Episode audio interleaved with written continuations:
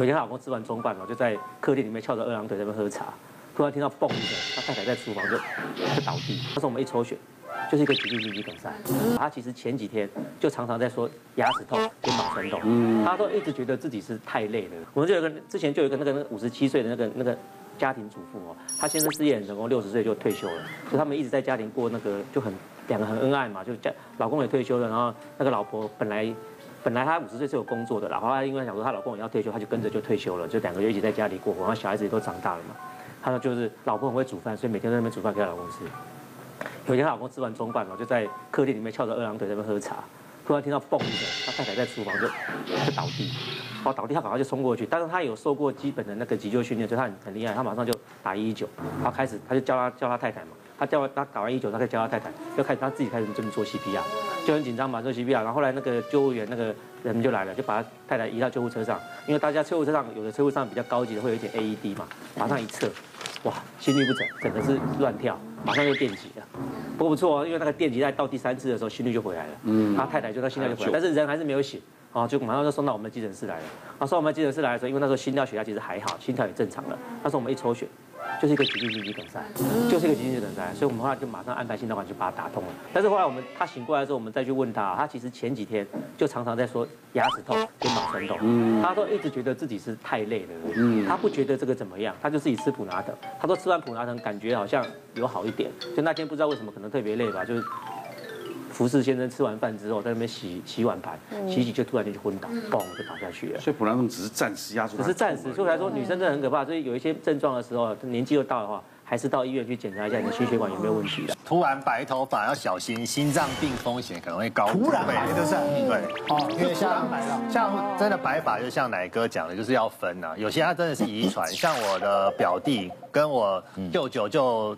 其实他们国中就有白头发，啊，你可以看出来他们的白头发就蛮均匀的。对，那那这种就可能是遗传，就是他先天黑色素细胞就。这真的跟黑色素有关，对对对。但是那一种就会比较均匀，它它不会说只有特别。突然白一两根那三四根。如果你平常就没有，然后你家人也没有这样，那你突然慢慢的，可能在几个月内就短期的，突然就有一些白发出现，嗯，可能真的是这个血液循环有问题。有一些他会他是抽烟。好，他抽烟，他会对，他会破坏血管嘛，会造成血管发炎。还有就是呢，长期这个压力很大。那压力很大，我们知道我们身体那个荷尔蒙会有三种激素出现，就是肾上腺素、嗯，正肾上腺素跟皮质类固醇。那这些这这些荷尔蒙长期出现的时候，你血管就会收缩，好像要战斗这样子。嗯，那这时候血管收缩就是你最末梢的这一些，他就先放弃，会会会先放弃掉。所以所以而且而且这个很特殊哦，就是像像像我现在这样中年秃哈，它是直接掉，它不会变白。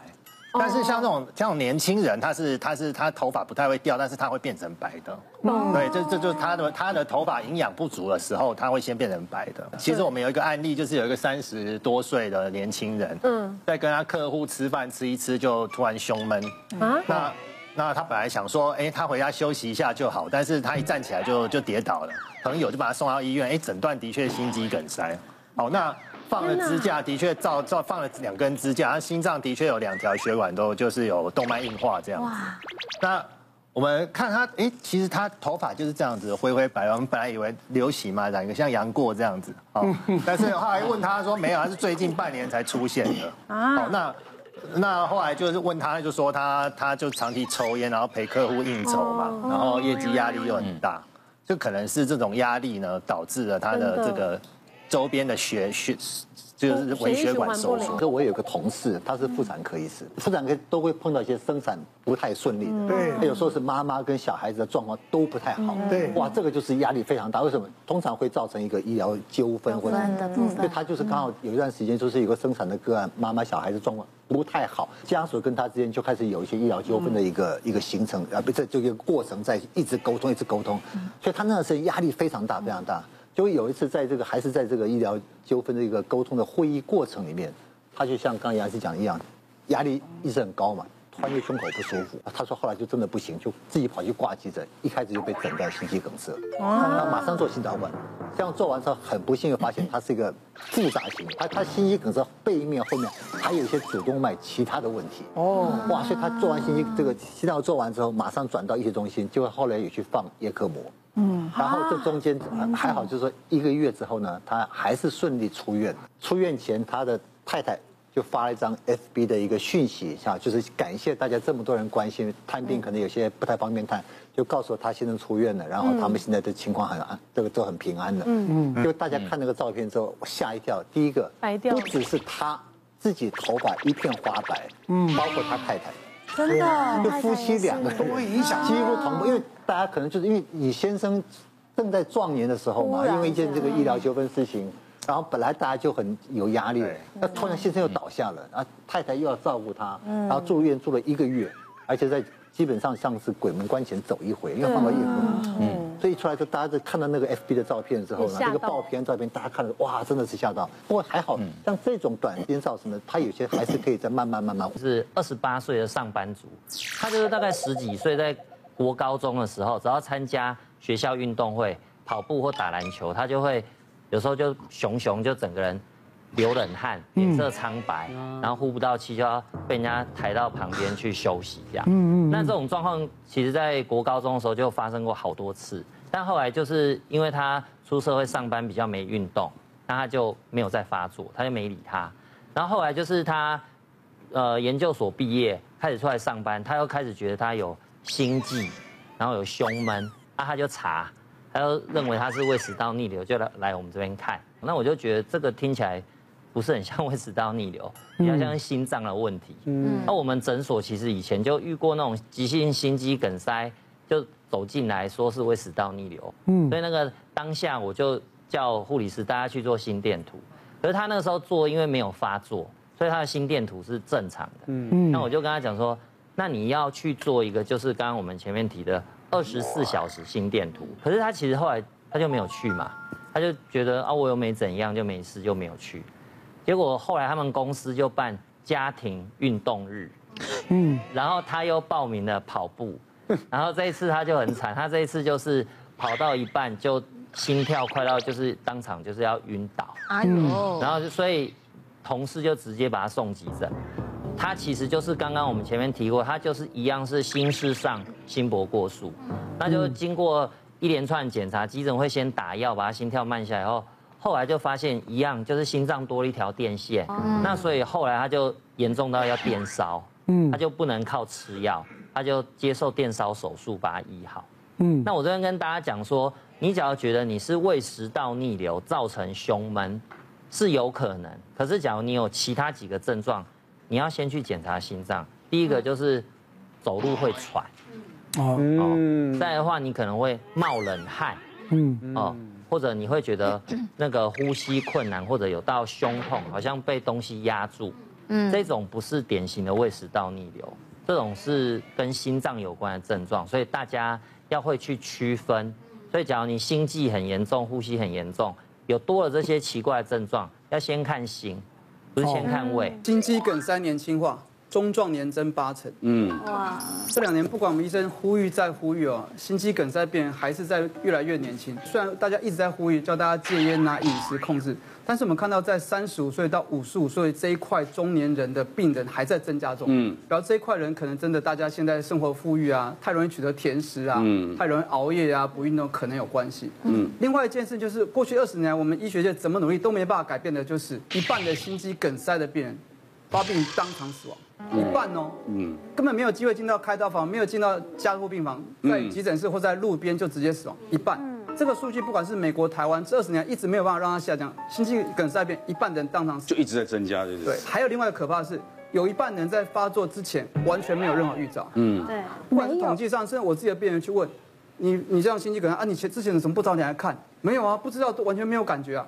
有一半的人发病前一天一分钟之前一点都不知道，他等一下就要挂了，嗯，这还是非常非常恐怖的。所以心脏为什么大家这么恐怖，那么戏剧化，是因为这两个数据，这两一半，一半的病人发病当场死亡，一半的人发病之前一分钟一点预兆都没有，这件事情二十年还没有办法让它下降，有统计以来都没有。可是有人在睡梦中就走了，是心肌梗塞吗？也是那种大部分都是心肌梗塞。嗯，因为我一个同学上上个月才请他吃饭，过两个礼拜他妈妈就讲他昨天在睡梦中就走了，是这个很多，就上个礼拜告别式走了，就是说怎么可能？睡着，哎，跟我同年龄的，我有点害怕。怎么会？其实心脏病或是所谓脑脑溢血，最高好发时间不是大白天哦，是清晨在三点到五点。那个时候在清晨第一个突然冷的时候，因为我们有一个早晨的清晨血压突然上升期，这两期会造成我们在清晨还没睡醒之前会有一个高风险期，所以其实，在清晨的时候，那个时候。房间的温度啊，还有我们在早上起来起来，那个是要非常注意。来，我们看一下心血管疾病啊，这些心血管风险都没有。我们大家都知道，大家最怕就几个猝死。对，冬天到了会有猝死嘛？所以大家想要猝死，大概就第一个一定想到心肌梗塞。嗯，对啊，心肌梗塞就会想到什么抽烟啊、三高啊、肥胖啊。嗯，但是没有这些风险因子的，是不是一定就不会猝死呢？还是要小心过度运动跟冷空气。哦，这讲过度运动，大家。台湾现在跑马非常行啊，可是有一种状况，我们去看一下这些发生汉事的，就是从媒体上去追踪家属或是病人的同事，去追踪他病史，有几个状况。第一个，他先前可能会有个感冒状态，身体状况不是很好状态。对，像这种很多的病毒性感染，大家听过心肌炎吧？嗯，心肌炎其实在很多一般的病毒感染，有些这种发炎在心脏，它是有可能就会产生的，只不过刚刚正好讲的很轻微。休息一下，喝水，自己就恢复了。嗯，可是如果心肌炎的病程如果没有完全恢复，接下来你给他一个很高强度、过长的运动的时候，他那个心肌炎就受不，他就心脏就受不了了。嗯，所以我们来讲说，这个过这个剧烈过度，尤其是过长的运动啊，超过你的体能负荷，或是你的身体状况不好的时候，它会产生猝死，是透过心肌炎、心律不整猝死。所以这个千万不要勉强。嗯，那另外一个冷空气，大家也都知道，寒流，对寒流哈，寒流是也有很多身体状况嘛，但。有风险的人哈，就是你有三高的人，这寒流这种情况，当然你会更容易风险更高。然后一个上班族自己走来记得那天，就是一个很不舒服状态，看起来面色不好啊，有一点皮肤湿冷，心电图一做就是典型的心肌梗塞，马上去做心导管。哦，问他病史没有三高，每年都做健康检查，是血压为高。那医生刚讲，你不一定要吃药，你只要有很好的一个运动习惯、生活调整，你就可以不一定要吃药，基本上也不抽烟，嗯，啊，身材。挺标准的，因为他有运动嘛。那那天是不是上班压力很大啊？说很多会议很烦，那很烦的怎么样？就跑到外面去透透风。刚刚那时候就是一个寒流来的时候，对室内跟室外的空气的就是温差比较大。几次之后回到里面就不舒服，不舒服之后就刚刚讲来说马上心肌梗塞，去做心导管。结果一做完之后就发现他先天有一条心脏血管发育不良。所以发育不良就是比较小，比较小，比较小，对。那这平常为什么不有事？平常是靠旁边的一个血管来支援他的血流，所以平常血流资源 OK。可是，在这种压力大、天气温差比较大的环境，一直这种改变情况下，本来身体就有这种血管会收缩，这个这种这种状况嘛。所以它那个本来就小的情况，再这么一收缩的时候，哎，过不去了。旁边如果支援如果来不及的话，所以这个血管的负责的肌肉就坏死，就进心肌梗塞。对，所以很多人讲就说你那我怎么知道我有没有先天的？啊，有些人血管走的方向不对，那个角度转得太弯了。啊，只要再一收缩一点点的话，一角度弯就比较不顺嘛。嗯，所以一收缩血就过不去了。所以你怎么会知道你有没有这种状况？那其实有些人在一开始是有一点病史的。所谓的病史是什么？不舒服。但他没有看过医师，他就认为自己没有病史，因为那个也不容易查得出来。你说有一点微弯啊，是像对不对？所以像现在有一些比较高阶的身体检查，做做什么脑血管的、心脑血管的这种的，到底要不要做？当然。看，我们就会有一个风险评估，嗯，啊，所以有一些，比方说虽然很年轻，但是如果在家族里面有一些特殊的一些病史的话，有些我们就会加上这种血管的评估了。我就是之前都没有三高任何的。好，保证我们刚结婚了。哎，是是是。但是我今天要很惭愧的讲一件事情，就是我在大学期间，我也跟各位医师一样，我就是很沉迷在念书。然后我那时候，我那时候是航海系。你可不可以不要一本正经讲？真的真的，大家一定都是沉迷念书才会进入变医师。然后那时候我就是连续好几个好几个晚上就跟同学比说，哎，你看那个是猎户腰带，你看那个什么，这是真的。然后后来我们就是连连续好几个晚上的熬夜，然后作息颠倒。然后那时候我朋友就说，哎，我们现在熬夜肚子饿，要不要吃宵夜？你讲话都不会笑哈。啊，这是真的。然后，然后我就好了吧？你们认真的听我讲完。然后我朋友就说要不要吃宵夜？那时候我也很克制自己，就是他点那些甜不辣什么，我都只点花椰菜。但是好死不死，我妈妈跟我说保险他要续保，就是他的保险就突然中断，因为扣缴扣不到钱。但是因为那是我年轻时期保的一个健康险，他就说这个时候要突然做一个体检，但是因为我妈妈又是早上七八点就要上班什么，我要赶快离，就是五点五六点要杀去台北跟她去一个诊间会合，做一个精密的检查，还要再重新体检一次，我就已经作息颠倒了一阵子，嗯，然后我就觉得哇怎么那么烦，还要从基隆杀回台北，心情就有点郁闷。然后那时候刚好也是冬天，进入诊间之后就碰到一个护士，嗯，啊护士好温柔，就是他那个听到那个。他那个血水银的那个血压计，嗯，然后我那哔哔哔哔哔哔，我整个心哔哔哔哔哔哔，然后我就是想说，哎，到底是血压计有问题，还是我？们对？然后我就这样看着那个护士，他说杨医生专心，我就专心看那护士，哔哔哔，一测出来不得了，一百六十几，血压一百六十几。然后那时候心跳已经差不多一百零三还多少？看到护士吗？我不知道，我觉得有很多原因，有可能是念书，有可能是吃，对。然后我当下他就说杨先生，那不然你出去动一动，然后就叫我这样动一动，说有可能天气太冷，然后我在外面这样甩甩手。后来回去之后，哇，又又又又是哔哔哔哔哔，然后当下就直接留院检查，因为我原本是只要体检 OK，我就直接续保就没问题。嗯，留院检查的时候就那边心脏啊贴那个东西冰冰的什么东西全部。结果医生后来就对没有过，后来诊断出来，他说这个东西杨先生有可能叫渐冻性高血压，有这种，他说渐冻性高血压。你讲一个没有在场所有医生没有人听过，对啊，我那时候你不要瞎掰好吗？真的是渐冻性高血压，没没有人听过。然后他就说，那不然你要不要先吃一些轻微的药物控制一下，然后你观察个三五天再回来复诊。嗯，后来我回去复诊一样，只要看到护士一样都压开。然后我之后就对于整间的那个气味，还有血压计的那个声音，我就变成我的心魔。嗯。后来我发现这个是不是我已经就进入我的高血压周期？是不是这辈子就开始要控制？但是有一次又发现我不药而愈，因为那一次就是大学期间有捐血五百 CC 送牛排。我那时候就是想说，好啊，我们年轻人血量充足，就帮助这个社会。我都碰不到。对，就是捐五百 CC 送西提牛排，然后我就去捐，结果他用的是新型的血压计，嗯，他用的是那个，我知道，就对，就是充气式，就没有血压的，没有一个阿桑帮你弄，没有水。那一次测出来就一百二十五，哦，漂亮。然后我一听，哎。你刚刚是测血压吗？他说对啊，测血压。就从那一次开始，我血压又开始恢复正常。嗯，所以你不能碰到 BB 水银，我不能碰到水银跟护士同时不行。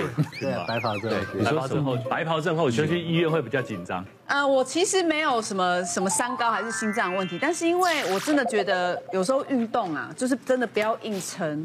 因为像我，对，因为像我之前就是有去比过铁人三项嘛，我那个时候就是有留在台东三个月，就是训练，哇，对，还有马国碧什么的都有在那边，对，我们就三个月训练，然后因为有铁台东的铁人三项那个是呃游泳的项目是游湖，大概三四层楼高，嗯，所以其实你心里面会有压力，然后那时候是教练说叫我们先去试试看。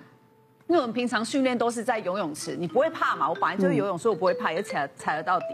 教练只叫我们从这边游到那边，大概一百五吧，就这边比较窄啦。对，就是只是叫我们练习而已。我跟你讲，真的很可怕。我那时候一直游，一直游，一直游，一直游，一直游，因为我一直觉得我好像应该快游到了吧，就根本没有，我根本游不到五十公尺啊！我我真的心脏已经跳跳跳跳，是已经是跳到。我觉得我再复合不了，我也对，我觉得我再游下去，我真的觉得我会不行，所以我就举手跟教练说：“教练，我我真的没有办法了。”是因为你觉得踩不到地吗？我觉得很对，没有安全感。我觉得第一个没有安全感，然后紧张。对，我觉得都有可能。它有一还有一点是那个湖水也很冰啊。哦，对，要不然说你那阵太累了啦。对，我因为呢，我知道他那阵说还蛮激烈的哦。他们那整个训练啊，对，是每天早上六点就起来跑步、骑脚踏车、游泳，一人每天。对对对，那是真的是要有恒心毅力啊！你每天被操啊。对，所以不要，所以我说运动真的不要不要勉超过他的负荷的啦。在比赛前哈，交感神经的兴奋也确实是会。这个刺激血压更进一步的上升，那再加上这个湖水很冰，哦，这也是一个很重要的因子。那我分享一个个案，哦是相当的年轻，才三十九岁，男性，然后没有什么高血压、糖尿病、心脏病这些病史都没有。那他是一个这个电视节目的企划，那他有一次他要出外景啊，那在冬天的时候他就跑到山上哦，那在山上他就突然哦就开始很喘，大家说有吗？有那么喘吗？哦，这山还好吧？哦，后来他就越来越喘，然后眼冒金星，最后昏厥，然后倒在山上，那大家开始慌啊。开始急救啊，那最后送到医院呢，哦，是这个诊断出这个他的蜘蛛网膜下腔出血。好，那蜘蛛网膜下腔出血最常见的原因就是动脉瘤的破裂。哦，那动脉瘤其实脑动脉瘤尤其哦是很特别的、很棘手的一个疾病。嗯，因为它在初期它不像脑的肿瘤哦，慢慢长大哦，会有一些压迫神经学的症状，比如说肢体无力啦，哦，讲话讲不清楚啦。对，它有一些征兆。对。动脉瘤是都没有，你完全没有症状，直到它像定时炸不定时炸弹一样就爆掉，嗯，哦，那一刻你才有症状，而且那个症状就是昏掉，然后死亡率差不多三十 percent，嗯嗯，那像这个个案其实就呃不幸罹难了，对，那呃大家要怎么样去保养或者是避免说这个动脉瘤的破裂呢？哦，其实。啊，如果是胸主动脉瘤或者是腹主动脉瘤，一般健检的时候可以再加做这个腹部的超音波，哦，那就可以看到。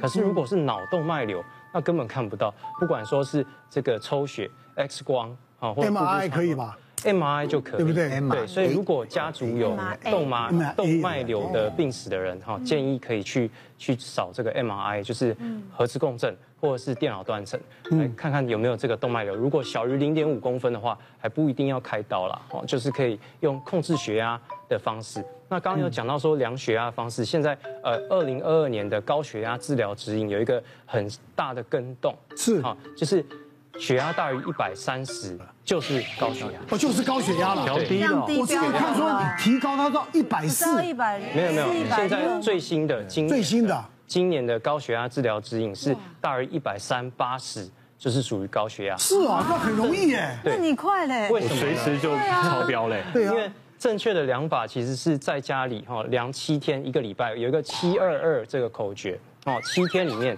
每天量两个时段，早晚早晚嗯各量两次，然后平均值如果大于一百三八十，那就是有高血压。尤其是这个这个天气，大家要注意保暖。啊，因为其实国外有统计过，就是冬天跟夏天啊，如果是以台湾来讲的话，冬天夏天平均收缩压会差到十二毫米汞柱，嗯，也就是说血压有很大的变动，因为血管是一个这个冷缩热胀的东西啊，如果湖水很冰哦，那你血压就瞬间，再加上你的肾上腺素激增哦，血压就一下就飙高，很有可能有这个动脉瘤就破裂了，嗯，所以这个再最后就是这个心平气和啊，哦，不要说。哦，看到护士啊，哦，对，会会暴怒，或者是看到护士之类，心情有太大的起伏，起伏，哦，那血压马上就会激增，呃。这个要庆幸自己没有动脉瘤。人呢、啊，有时候不要爱面子。嗯。有时候很多人，哎呀，你要一激起来，来啊，哇，你混一人五十下，我做六十，我做八十，我想就是激不得啊。是。那有些人，你看那跑步，哇，他一定要赢他。嗯。那么其实他已经撑不住了。对。但还要跟啊。真的。那爬山也是一样啊。明明爬不上去了，他还要撑啊。不要被激不得。别忘了订阅我们的 YouTube 频道，并按下小铃铛，看我们最新的影片。如果想要收看更精彩的内容，记得。选旁边的影片哦。